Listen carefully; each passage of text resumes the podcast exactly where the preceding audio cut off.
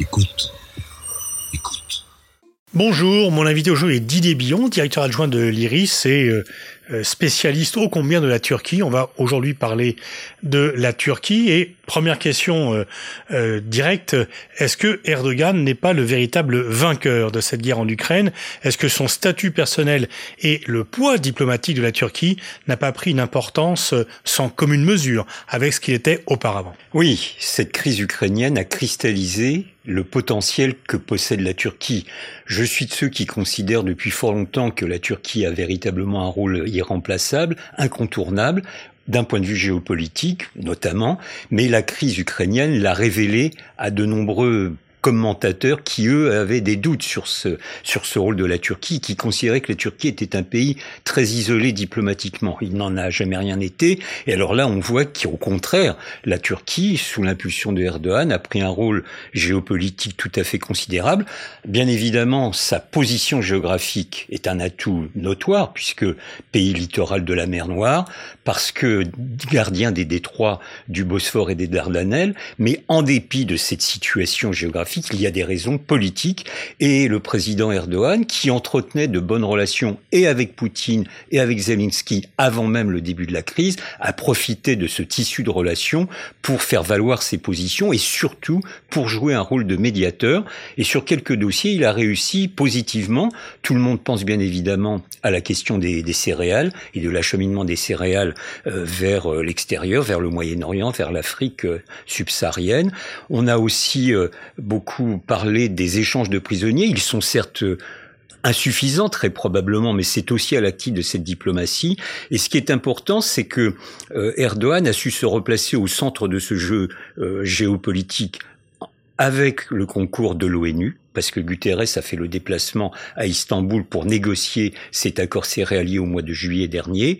Et puis, au centre de l'OTAN, c'est que euh, Erdogan que beaucoup de membres de l'OTAN considéraient comme un peu proches des Russes avant la crise, aujourd'hui considèrent que Erdogan, il faut absolument le conserver dans les rangs de l'OTAN parce qu'il a un rôle de négociateur, de médiateur que personne ne peut tenir. Monsieur Macron, pour sa part, a tenté je pense à juste titre de maintenir le dialogue avec les deux parties, avec des résultats qui ne sont pas à la hauteur des espoirs fondés. Erdogan, pour sa part, y est parvenu. ceci étant, il ne faut pas faire de triomphalisme. Je crois qu'il faut comprendre que si tôt ou tard, et le plus tôt sera le mieux, euh, il faut s'asseoir autour d'une table pour négocier, pour trouver les moyens de parvenir à un cessez-le-feu et, si possible, un accord de paix. La Turquie sera indispensable, mais la Turquie, elle seule, ne pourra aboutir à ces résultats. Donc c'est un élément indispensable du dispositif, mais à elle seule, la Turquie ne parviendra pas à établir la paix. Mais pour l'instant, on a l'impression que tout le monde lui pardonne tout. Euh, la Russie lui pardonne de vendre, euh, d'avoir vendu des drones à l'Ukraine qui font beaucoup de mal à l'armée russe, qui ont été extrêmement efficaces dans les combats de l'armée ukrainienne, et en même temps, les Ukrainiens et les pays de l'OTAN lui pardonnent non seulement d'avoir des contacts avec Poutine, mais même d'acheter en roubles euh, le gaz et du pétrole qu'il achète à Poutine, ce qui est quand même un peu un, défi global par rapport euh, au rôle du dollar. Donc comment expliquer euh, cette sorte d'impunité, surtout dans une situation où normalement on est beaucoup plus sévère avec celui qui n'est pas tout à fait aligné sur la position d'un leader de camp. Monsieur Zelensky est quand même beaucoup plus sévère avec des pays, y compris européens, qui lui fournissent une aide qu'avec la Turquie. Et euh, la Russie, euh, quand même, euh, pourrait aussi avoir des reproches à faire. Interdiction de passer les navires par les détroits qui ont aussi privé l'armée russe d'un avantage. Oui, mais c'est toujours la question du, de l'inconvénient et de l'avantage. Aujourd'hui, le rôle que tient la Turquie, personne d'autre ne peut le tenir. À ce stade, en tout cas, ça évoluera très probablement dans les semaines ou dans les mois à venir. On se souvient qu'au début du conflit, Israël avait tenté de jouer le rôle de médiateur. C'était un échec absolu. Nous savons que euh, les Émirats arabes unis d'une part, et les Saoudiens, d'autre part, essayent eux aussi d'avoir des contacts avec les deux camps. Et tant mieux s'ils parviennent à des résultats, mais pour l'instant, personne ne peut se prévaloir d'autant d'efficacité que Erdogan. Euh, rappelons-nous par exemple que Erdogan, euh, deux semaines après le début de la guerre, lors d'un forum diplomatique qui avait été organisé sur la côte sud de la Turquie à Antalya, c'est un forum euh, annuel, avait réussi à réunir les ministres des Affaires étrangères ukrainiens et, et russes. Donc c'était évidemment j'allais presque dire un coup d'éclat. toute négociation. absolument. Donc ça veut dire une chose, c'est que, en dépit des critiques que Poutine ou Zelensky peuvent formuler à l'égard de Erdogan, ils ont aussi qu'il est indispensable et qu'il peut jouer le rôle de go-between, de médiateur. Pour l'instant, personne d'autre ne parvient à ce, à ce, à ce rôle. Et donc, en ce sens, il, il a bien compris, de façon très pragmatique, très souple, qu'il avait des cartes à jouer. Et il en abuse, éventuellement. Euh, en termes de politique intérieure, nous allons probablement y revenir, mais au niveau de la politique extérieure, chacun s'accorde à dire que si la Turquie n'avait pas été là, nombre de dossiers n'auraient pu être réglés, ou au moins aussi rapidement, notamment dans le cas des céréales. Alors les relations entre Erdogan, euh, dirigeant d'un pays pilier de l'OTAN, et la Russie euh, sont quand même assez anciens, y compris après l'annexion de la Crimée en 2014, qui ont vu tous les pays de l'OTAN couper euh, la plupart de leurs liens, on doit réduire très fortement la voilure de leurs liens avec euh, la Russie. Erdogan, par le processus d'Astana concernant la Syrie, par l'achat de missiles russes, a toujours développé cela. Pendant quelque temps, quand même, ça a failli le pousser à la limite des, des, frontières de la famille occidentale. Absolument. Et c'est ce qui est intéressant, notamment sur l'achat des missiles S-400, qui ont été déployés sur le sol turc au cours de l'été 2019, mais qui depuis lors n'ont jamais été activés. C'est donc pour Erdogan quelque chose qui a coûté beaucoup d'argent, mais qui est sûrement un moyen de pression à l'encontre de l'OTAN sur le thème, vous voyez que si vous ne me livrez pas les armements dont j'ai besoin, je peux m'adresser ailleurs. C'est un jeu extrêmement dangereux. Et au sein de l'OTAN, beaucoup ont été critiques à son égard en disant qu'il ne jouait pas les bons camarades, si je puis dire. C'est-à-dire qu'il euh, faisait partie d'une alliance occidentale, mais qu'en même temps, il entretenait des relations coupables avec la Russie. Alors évidemment, depuis le début de la guerre, il n'est plus aucunement question d'activer en quoi que ce soit ces missiles S-400. Pour autant, ils sont toujours déployés sur le sol turc. Donc Erdogan, à un moment donné, a joué un rôle euh, assez dangereux en partie d'ailleurs instrumentalisé par Poutine, qui était trop content de planter un coin et d'élargir un coin au sein euh, de l'OTAN, et qui comprenait parfaitement ce qu'il faisait. Erdogan a, fait ce pari, il a pris beaucoup de risques. Pour autant, je, je ne suis, enfin, j'ai toujours considéré que Erdogan n'avait aucunement l'intention de quitter l'OTAN. Et d'ailleurs, la composante principale de l'OTAN, c'est-à-dire les États-Unis, ont pour leur part jamais demandé en quoi que ce soit Erdogan de prendre ses distances avec l'OTAN parce que les États-Unis ont toujours une vision stratégique de la Turquie ils comprennent parfaitement le rôle que peut avoir ce pays tant au Moyen-Orient qu'au Caucase voire même plus loin en Asie centrale. Donc c'est très important de considérer qu'il y a eu des périodes de tension, de turbulence Erdogan était un peu le trublion au sein de l'OTAN. Il jouait sa carte personnelle au nom des intérêts nationaux de la Turquie. C'était risqué. C'est vrai que la guerre avec l'Ukraine a bouleversé totalement les cartes et les a rebattues à son avantage. Malheureusement, si je puis dire, parce que c'est au prix d'une guerre dont on connaît les, les effets collatéraux. Mais le fait d'acheter quand même du gaz à la Russie en roubles, c'est quand même, euh, par rapport à la politique américaine, euh, un, défi d'une nature encore plus grande que d'acheter des missiles pour ne pas les mettre en service. Oui, vous avez parfaitement raison, mais je crois que en réalité, euh, la Turquie est un des pays qui illustre parfaitement euh, les changements de paradigme au niveau international. C'est-à-dire que on parle beaucoup de désoccidentalisation. Alors c'est un mot un peu valise qu'il s'agirait de décliner plus avant, mais la Turquie est un bel exemple d'un pays qui désormais, bien que restant fondamentalement dans le cadre d'alliances stratégiques euh, de type occidental au sein de l'OTAN, n'hésite pas à prendre des initiatives qui ne la rendent plus uniquement dépendant des États occidentaux. Ça, c'est essentiel, y compris sur un dossier aussi important que l'achat du gaz en rouble. Évidemment, oui. Est-ce que la Turquie est en train de reprendre le rôle qui était celui de la France auparavant, le trublion, le mauvais élève de la classe atlantique? Bah, Je n'irai peut-être pas jusque-là parce que euh, la personnalité de Erdogan est peut-être un peu moins puissante que celle qui était le général de Gaulle à son époque. Mais ce qui est important, c'est que nous sommes dans une période totalement différente. À l'époque où la France était un peu le trublion au sein de l'OTAN, il y avait des logiques de bloc, de guerre froide, etc.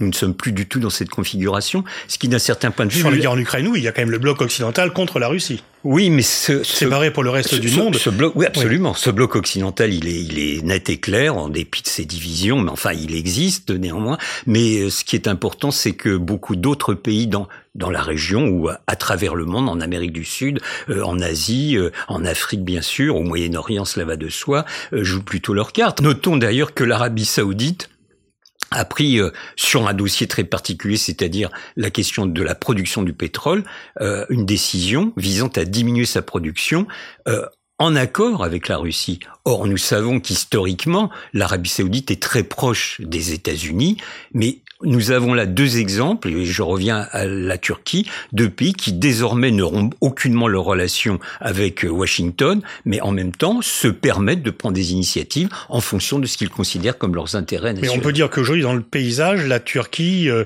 est fait plus cavalier seul que la France au sein de l'OTAN. C'est certain, c'est absolument certain mais elle reste dans l'OTAN. Elle reste dans le commandement intégré. Passons aux relations entre la France et la Turquie, et notamment euh, directement entre le président Macron et le président Erdogan. Elles ont été tumultueuses. Des mots doux ont été échangés sur la Grèce, sur les aspects maritimes, sur un discours d'Erdogan à la communauté turque en France. Est-ce qu'on est passé du froid au tiède ou au plus chaud? On a un problème compliqué. il y a un réchauffement incontestable. L'année la plus difficile dans le bilatéral, c'était 2019, où sur tous les dossiers, la Syrie, la zone kurde de la Syrie, la Libye, la Méditerranée orientale, le Haut-Karabakh, sur ce, tous ces dossiers qui ont marqué l'année 2019, les positions étaient totalement contradictoires et opposées à 180 degrés. Et comme euh, rappelé, euh, quelques noms d'oiseaux ont un peu volé, ce qui était d'ailleurs hors propos, aussi bien de la part de Monsieur euh, Macron que surtout de la part de Monsieur Erdogan. Nous ne sommes plus du tout dans cette situation. Je pense que le, le président Macron a très vite compris, notamment à l'occasion de la guerre euh, ukrainienne qu'il était nécessaire de composer avec Erdogan. Et quand il se rend compte notamment dans des relations, dans des réunions multilatérales, dans le cadre de l'OTAN ou tout autre, euh, on voit qu'il y a assaut d'amabilité de la part du président Macron qui, euh, comme à son habitude, use et abuse de son langage gestuel et corporel à l'encontre de, de Erdogan, ce dont au passage je ne, crois, pas que ce soit le plus habile parce que Erdogan n'aime pas trop ses manières. Mais peu importe, sur le fond, il y a un rapprochement euh, incontestable et je, suis plutôt content d'ailleurs que une des premières missions à l'étranger de Madame Colonna ait été justement euh, une mission, un voyage officiel euh, en Turquie durant lequel elle a pu rencontrer son homologue turc et, les choses se sont bien passées. Nous savons aussi qu'une des conseillères euh, Europe euh, et Balkans de, de l'Élysée, euh, Madame Dumont, se sont rendues en s'est rendue en Turquie récemment. Donc tout ça, ce sont des points très positifs. ce qui est un peu l'ombre de ce tableau qui tente à se réchauffer, c'est que le président Macron ne peut s'empêcher à plusieurs reprises de tacler directement son homologue Erdogan. Et c'est totalement contre-productif. Qu'il y ait des divergences, c'est dans la nature des choses, mais inutile de, de remettre une pièce dans la machine pour réalimenter la polémique, parce qu'évidemment, euh, Erdogan en profite pour réagir immédiatement. C'est contre-productif. Ça, c'est les aspects factuels. Mais sur le fond, véritablement, il y a une volonté de rapprocher les points de vue. Nous avons la chance d'avoir deux ambassadeurs turcs en France et français en Turquie qui connaissent bien respectivement les pays dans lesquels ils sont en mission euh, pour représenter leur pays. Ça compte beaucoup, ça permet de mettre du lien. Euh, on, sait par exemple que il y a eu euh, récemment la signature par la Turquie des accords de Paris avec beaucoup de retard et ça a été un combat et que pour appliquer le, contenu des accords de Paris, euh, des sommes d'argent euh, non négligeables ont été euh, débloquées, à la fois par des institutions financières internationales, mais aussi par la France.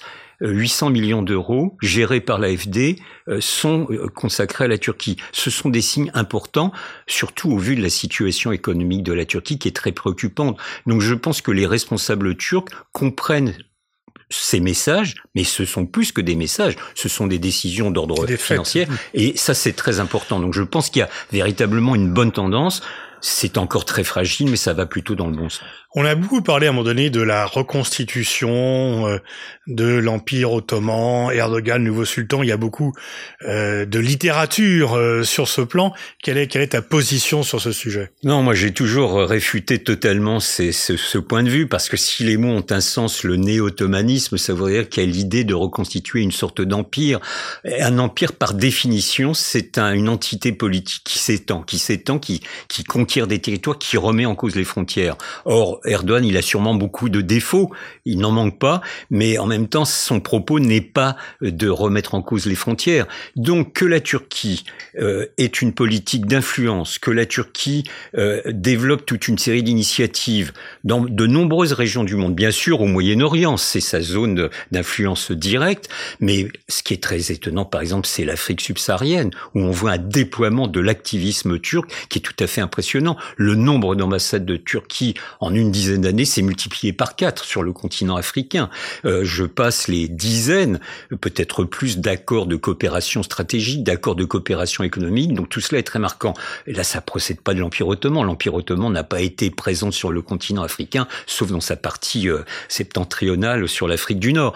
Donc tout cela procède d'une volonté turque qui a pris conscience de son potentiel. Ça, c'est très important. Ils veulent jouer désormais dans la cour des grands. Par exemple, ce qui est très intéressant, c'est que M. Erdogan ne cesse de répéter à de multiples occasions que le monde ne se réduit pas à cinq. Cinq, les cinq membres permanents du Conseil de sécurité. Et c'est pourquoi il développe une politique extérieure à 360 degrés. Alors, avec des zones de force et d'autres où il est moins important. Mais c'est pas du tout pour reconstituer un empire en quelque manière que ce soit même si certaines déclarations de Erdogan peuvent être ambiguës, parfois, mais la réalité des faits est beaucoup plus euh, complexe et beaucoup plus actuelle. Donc il ne s'agit pas de se reporter à l'Empire ottoman pour comprendre le déploiement de la politique extérieure de la Turquie. Il n'a pas été très vocal sur la question ouïghour. Euh, c'est les relations avec euh, Pékin qui expliquent cela? Ah oui, ça c'est clair et net qu'il est pour le moins peu disert sur la question ouïghour, puisqu'il privilégie évidemment, en fonction de ce que vient d'évoquer, c'est-à-dire euh, une diplomatie multidimensionnelle, ses relations avec la Chine. D'ailleurs, il n'est pas le seul, parce que la plupart des États dits musulmans ou de culturellement musulmans ont à peu près la même approche et sont assez discrets sur la question ouïghour. Alors la seule chose qu'on puisse constater, c'est qu'il y a une petite communauté ouïghour, des réfugiés politiques qui se trouvent à Istanbul, mais qui sont peu nombreux et qui sont très surveillés par les appareils de sécurité euh, turcs, qui font des manifestations de temps en temps, mais ça ne va pas plus loin. Ça amène à passer à la question kurde. Est-ce que c'est toujours le problème numéro un pour Erdogan, qui définit à la fois sa politique extérieure et sa politique intérieure? Ah, Je pense que c'est le défi principal de la Turquie et que tant que cette question kurde ne sera pas politiquement réglée, alors le processus de démocratisation de la Turquie ne pourra aller à son terme. Il ne fait rien pour la régler politiquement. Non. Il veut la régler de façon sécuritaire c'est toujours. Et il y a eu quelques espoirs à certains moments, au tout début du moment où il est arrivé au pouvoir, il y a 20 ans, ça fait juste 20 ans que son parti, l'AKP, est parvenu au pouvoir. Euh, il y a eu quelques espoirs qui ont été vite déçus. Et puis à l'horizon des années euh, 2012-2015, euh, il y a eu des processus de négociation avec le PKK, le Parti des travailleurs du Kurdistan, qui a été aussi générateur d'espoir, qui ont été coupés pour des raisons de politique interne. Et donc, à nouveau, Erdogan s'est moulé dans les vieilles habitudes, les vieilles mauvaises habitudes de l'État turc, c'est-à-dire une gestion purement sécuritaire, militaire et policière euh, de cette question kurde, qu'en plus il veut réduire la question du PKK. Et je crois que c'est une erreur absolue. La question kurde ne se réduit pas à la question du PKK. On peut disserter longuement sur ce qu'est le PKK, sur la nécessité de le combattre, mais ce qui est le plus important peut-être, c'est qu'au sein même de l'échiquier politique turc, il y a un parti, le HDP, le Parti démocratique des peuples, qui est un parti kurdiste, qui représente 11 12% des suffrages exprimés lors des dernières consultations électorales. Donc c'est un parti charnière. Or, aujourd'hui, c'est très inquiétant. Il y a des menaces d'interdiction de ce parti et aussi d'interdiction d'activité politique de ses dirigeants. Alors, la décision n'a pas été prise. Il y a, une enquête qui est instruite actuellement. Euh, J'espère que ça n'ira pas à son terme parce que ce parti, on l'accuse, enfin l'appareil d'État turc, Erdogan l'accuse d'avoir des liens avec le PKK. Oui, il en a, mais ce n'est pas ça l'important. Le simple fait que ce soit un parti parlementaire, un parti légal, un parti qui dirige aussi de nombreuses municipalités à l'est du pays, en fait un interlocuteur. Et c'est une occasion ratée que de ne pas justement ouvrir un dialogue avec ce parti, même si encore une fois ne soyons pas naïfs, il a des relations avec le PKK. Mais ce n'est pas l'important. On est exactement dans la même configuration que celle qui prévalait au Pays Basque avec d'un côté le Il a failli y avoir un accord avec Öcalan. Et... Absolument. Bah, il a été, je, euh, à l'été 2015, cet accord euh, qui était euh, prêt à signer, euh, il a été, il n'a pas été à son terme pour des raisons de politique intérieure, puisque Erdogan était dans une situation le politique. Le coup d'État manqué. Non, c'était l'année d'avant. il y avait eu des élections législatives où le parti de Erdogan était arrivé en tête, mais n'arrivait pas à, à, à constituer un, un, gouvernement, et donc il fallait procéder à d'autres élections devant l'incapacité à former un gouvernement. Et Erdogan a préféré rompre les négociations avec le PKK pour capter une partie de l'électorat nationaliste. Donc c'est tragique qu'un enjeu aussi important ait été euh, nié, bafoué euh, pour des raisons de politique intérieure et des calculs électoraux. Il y a les élections l'an prochain. Euh, Erdogan a beaucoup de succès diplomatique.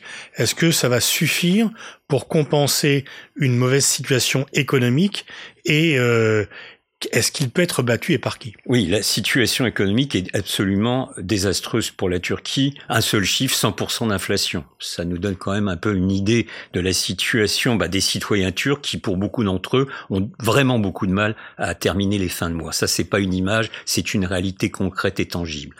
Et je crois que euh, Monsieur Erdogan essaye de, de gagner quelques points, euh, justement en s'appuyant sur ses succès diplomatiques, en faisant valoir son rôle euh, indispensable à la Turquie pour que ce pays joue son rôle au niveau international. Je crois que ça ne suffira pas, parce que les électeurs turcs, comme partout dans le monde, ils regardent surtout la façon dont ils gagnent leur vie, dans la façon dont ils peuvent vivre, éduquer leurs enfants, etc. Et aujourd'hui, la situation n'est pas bonne.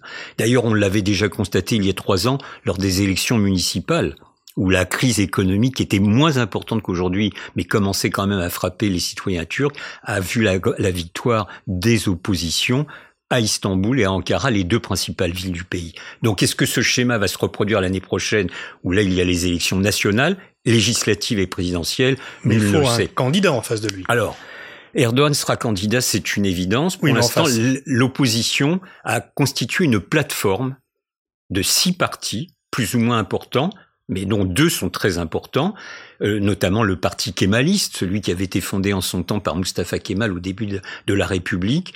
Euh, ces partis ont une difficulté, c'est de se constituer un programme commun. Pour l'instant, ils sont en négociation, ils discutent depuis déjà plusieurs mois. L'enjeu, il est évidemment extrêmement important. S'ils partent au combat divisés, ils seront très certainement battus par Erdogan, qui a à sa disposition une machine électorale et qui s'avère un candidat, il l'a montré à maintes reprises, absolument redoutable. Aujourd'hui, ces partis d'opposition ne sont d'accord que sur une chose, une chose très importante au demeurant, c'est de revenir à un régime parlementaire, parce que Erdogan a transformé le régime euh, en régime présidentiel à sa main, bien évidemment, depuis depuis quatre ans désormais. Donc, oui, mais est-ce que par rapport à une telle bête politique, il y a un candidat pour les présidentielles? Là, la plateforme, c'est pour législative. Alors, cette plateforme discute aussi de la possibilité de présenter un candidat commun. Ce candidat commun, celui qui se dessine, serait le leader du parti kémaliste, M. Kılıçdaroğlu. Mais rien n'est décidé pour l'instant, il y a d'autres candidats possibles. Est-ce qu'il sera à la hauteur de débat qu'il aura avec son adversaire, M. Erdogan? Euh, Je ne le pense pas. Mais là, pourtant, dans ce genre de situation, c'est la dynamique que peut créer l'opposition. À quelle époque les élections en 2023 Ça, c'est prévu à la fin du printemps prochain, mai ou juin, la date exacte n'est pas déterminée. Donc les échéances se rapprochent véritablement. véritablement. Sur la situation sociale est quand même difficile. Difficile et les y sondages. Compris à Istanbul. Tous les sondages, tous les sondages donnent des intentions de vote autour de 30% pour la majorité, Monsieur Erdogan, son parti l'AKP. C'est pas assez pour gagner une élection présidentielle. Alors même s'il fait une alliance avec un parti d'extrême droite, ça ne suffira pas. Donc les jeux ne sont pas joués à ce stade, mais d'ici là, d'ici six mois, beaucoup d'eau vont couler sous les ponts du Bosphore, et rien ne dit que l'un ou l'autre camp peut l'emporter. En tout cas, ce qui est essentiel, c'est un que cette opposition puisse non seulement se mettre d'accord sur un programme, mais surtout construire un narratif une alternative politique à Erdogan, ce que pour l'instant ils ne sont pas en situation de faire. C'est ça l'enjeu, c'est ça le défi qu'ils ont euh, dans les dans les semaines à venir, parce qu'il faut que ce programme soit prêt euh, euh, au mois de janvier. Là, la campagne va véritablement prendre son son essor. Deuxièmement, qu'il crée une dynamique. Et je pense que la seule façon de créer une dynamique, c'est non seulement d'avoir des candidats communs dans les circonscriptions législatives, mais aussi, bien sûr, comme on l'évoquait, à la présidentielle. Je pense qu'il y aura un candidat commun. Lequel sera le plus efficace n'est pas encore tranché. Et Erdogan ne passe pas une journée sans interpeller de façon des fois un peu agressive les oppositions en leur disant mais décidez-vous, vous avez peur de vous présenter. Je pense qu'en outre, l'opposition doit se décider, mais qu'elle n'a peut-être pas à faire connaître le nom de son, son candidat tout de suite, parce que dès qu'il sera déclaré, ça sera tir de barrage contre lui. Donc attendons le mois de janvier, fin janvier, pour qu'il se déclare. Tir de barrage, il l'aura de toute façon. Il l'aura de toute façon, mais le plus tard sera le mieux. Merci Didier Billon. Je renvoie à la lecture de ces deux dernières parutions. La Turquie, un partenaire incontournable, et puis, ce n'est pas sans lien avec ce que vient d'évoquer, Géopolitique des mondes arabes, euh, qui est déjà à sa deuxième édition.